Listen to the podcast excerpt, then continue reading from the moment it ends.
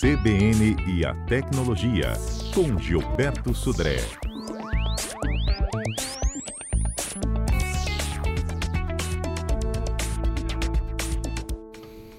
E aí, Gilberto, bom dia para você. Bom dia, Fernanda. Bom dia, ouvintes da CBN. Nossa dica de hoje é compartilhar ou não a nossa localização, hein?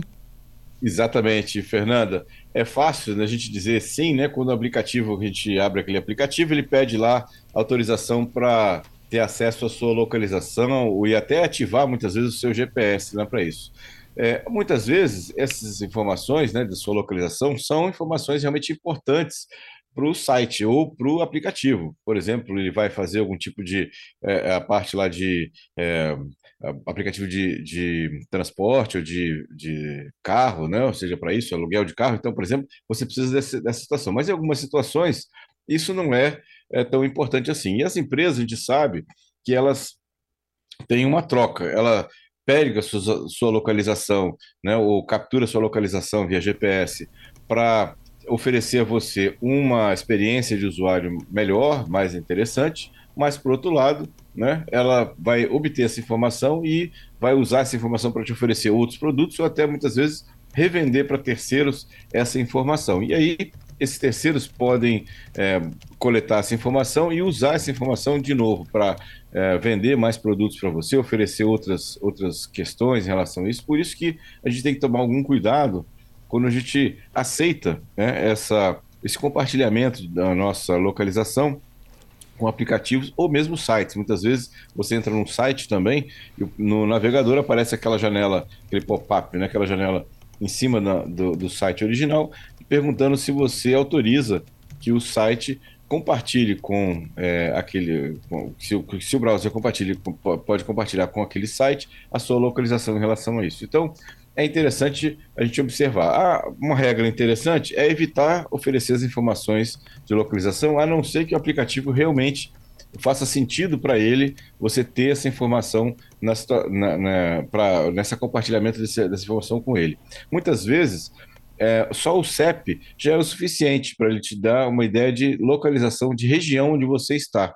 Né? E não exatamente aquela informação precisa do GPS em relação a isso. Outra questão interessante é que você, no caso do, do, do Android, principalmente nas versões mais novas, você pode habilitar ou permitir a localização, o acesso à localização pelo aplicativo daquela única vez. Então, toda vez que você executar o aplicativo, ele vai te perguntar se ele pode ou não ter acesso à sua localização. E você concorda ou não naquela situação. Evita de aceitar né, é, de forma é, indiscriminada né, ou de forma contínua que o aplicativo tenha acesso a sua formação, a sua localização em qualquer lugar ou qualquer momento que ele vai ser executado nesse caso. Inclusive, é interessante que a gente as, frequentemente volte nos, nos, na relação de aplicações, lá dentro da parte de configurações do smartphone e na lista de aplicativos, e verificar que aplicativos, e aí você tem que olhar lá nos, nas permissões, que aplicativos já têm acesso,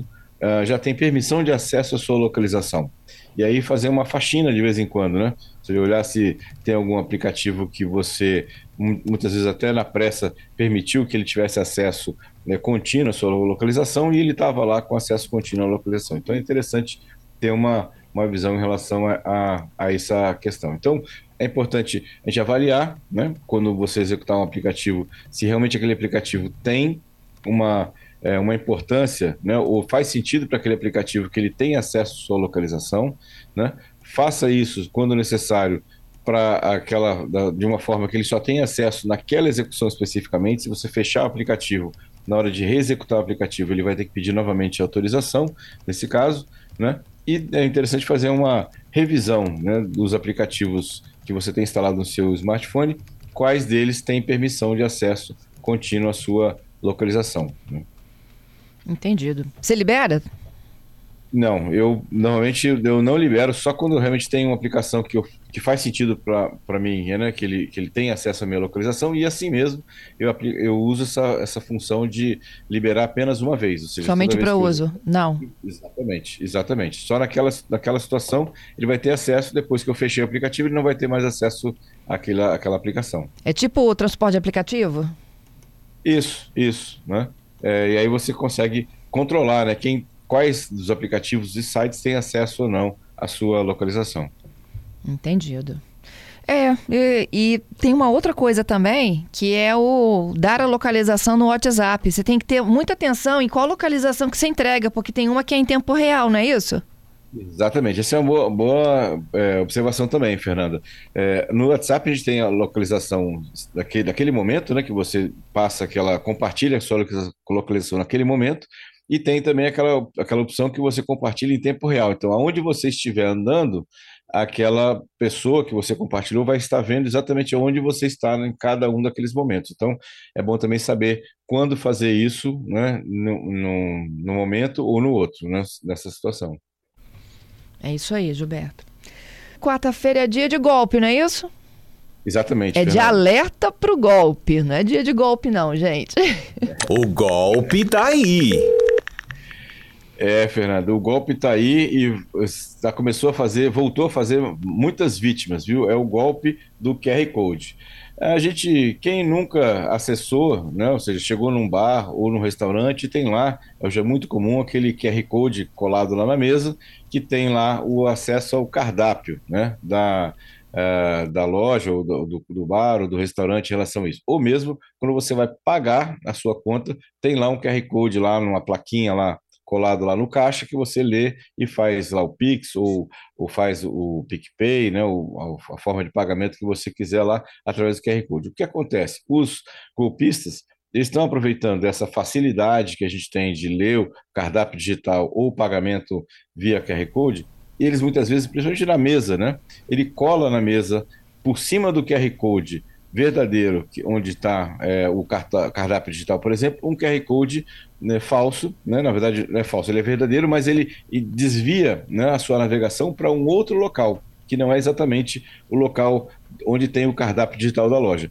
Nesse outro local, o que ele tem, na verdade, é um site malicioso que pode infectar o seu é, smartphone, se você clicar e entrar naquele, naquele site. Então, muitas vezes, e até por, por prejuízo do lojista, o golpista ele cola um QR Code por cima do QR Code verdadeiro lá, da, que está no, no, no, caixa, por exemplo, e aí quando o, o cliente vai pagar a conta, na verdade ele está fazendo um depósito numa conta de uma outra pessoa e não na, na, conta da loja especificamente. Então, a gente tem que tomar cuidado quando a gente vai usar esse QR Code, que é uma, uma boa, é interessante, é, é um, um, conforto, né? uma, uma questão de facilidade para isso, mas quando eu vou ler o QR Code, observar para onde eu estou sendo desviado, né? Ou seja, se, primeiro, se é para o site realmente que faz sentido lá para o bar ou para o restaurante, né? no caso do, do, do, é, do cardápio digital, ou se eu estou fazendo um pagamento, se aquele pagamento é realmente da pessoa que eu estou transferindo. Então é interessante, inclusive, antes de fazer o pagamento, checar com a pessoa do caixa. Não, o nome é esse mesmo, o, o crédito está sendo enviado para essa pessoa, para essa empresa mesmo, que aí eu efetivando isso, ninguém vai ter problema em relação a esse golpe. É isso, ó, tem a participação do ouvinte Giovanni falando sobre o compartilhar ou não a localização. E ele diz o seguinte: olha, costumo compartilhar a minha localização somente com amigos e por um, no máximo uma hora. É quando estou a caminho de um compromisso com eles, eles ficam por dentro se eu estou tão perto ou tão longe ainda da chegada. Legal. Muitas é, pais, né, mães responsáveis com filhos e filhas também fazem isso, né, quando estão indo para a escola, voltando da escola, ou indo para um, uma festa ou para um compromisso e voltando, né, o pai solicita que o, o filho ou filha, o pai ou mãe responsável, solicita que o, o filho ou filha compartilhe sua é, localização em tempo real para que o pai consiga acompanhar do que está acontecendo né, nesse, nesse momento com o seu, seu filho ou filha para isso. Então, é interessante é, que também é, é um, um, recurso interessante, desde que utilizado de forma adequada. Uhum. É, o Valdir está até me dando uma dica aqui, olha. A localização em tempo real para o WhatsApp, ela só atualiza quando a pessoa mantém o aplicativo aberto. Se você por acaso mudar de página ou não estiver utilizando o WhatsApp, ela para de ser tempo real. É. Ela fica exatamente onde você fez o último acesso. Isso, no caso do WhatsApp, é, sim, mas, mas tem aplicativos, por exemplo, que mesmo que você feche né, o aplicativo, coloca ele em, em background, ele continua compartilhando informações. Então, tem vários aplicativos dessa natureza. Então, é interessante observar isso, né, para com quem você está compartilhando e quando você está fazendo isso, né? Tá certo. O Gilberto, te agradeço, viu, pela participação aqui conosco, pelas dicas do dia, hein? Fernanda, deixa eu só fazer um rápido comentário. Faça. Ontem, né? Foi o Faça. Dia Mundial do Rádio Amador, né?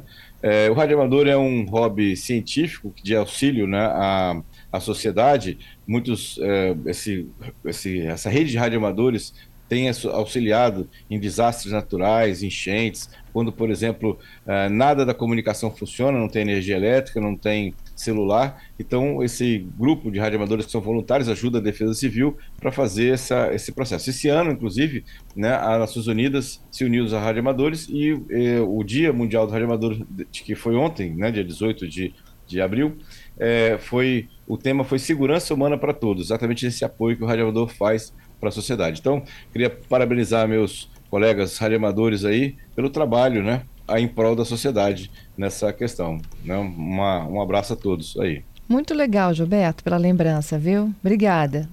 Obrigado e um abraço. Até sexta-feira com mais tecnologia, Fernanda. É isso aí, até sexta-feira com mais tecnologia.